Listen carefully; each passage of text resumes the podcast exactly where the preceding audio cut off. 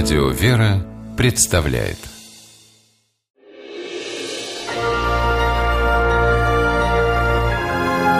Герои моего времени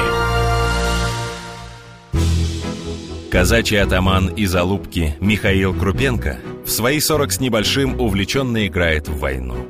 Но это совсем не детская забава. Михаил устраивает реконструкции боев Великой Отечественной и считает, что лучшей школы патриотизма для молодежи нет.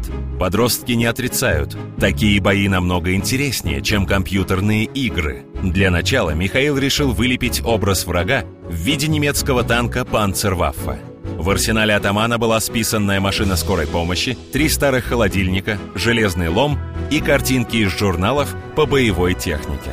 Михаил вспоминает, что в успех затеи не верил никто. Здесь нет ни одной токарной детали. Поэтому специалисты сказали, это сделать нереально. Поэтому в проекте не участвовал ни один специалист ни в одном вопросе. Почти год трудился Михаил и в результате получил действующую модель немецкого танка.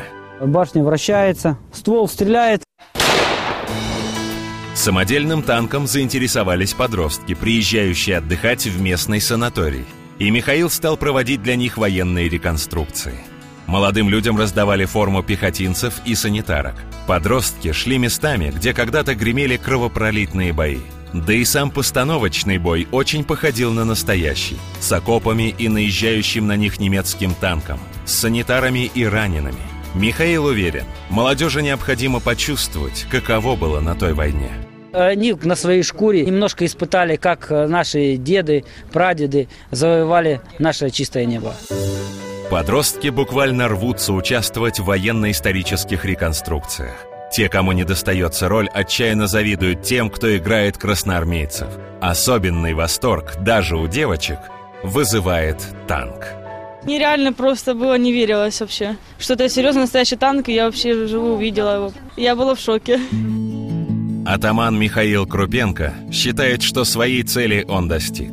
Пройдя боевыми дорогами прадедов, молодые люди начинают воспринимать Великую Отечественную не как абстрактную войну, о которой пишут в учебниках, а как свою личную драму и свою очень личную историю.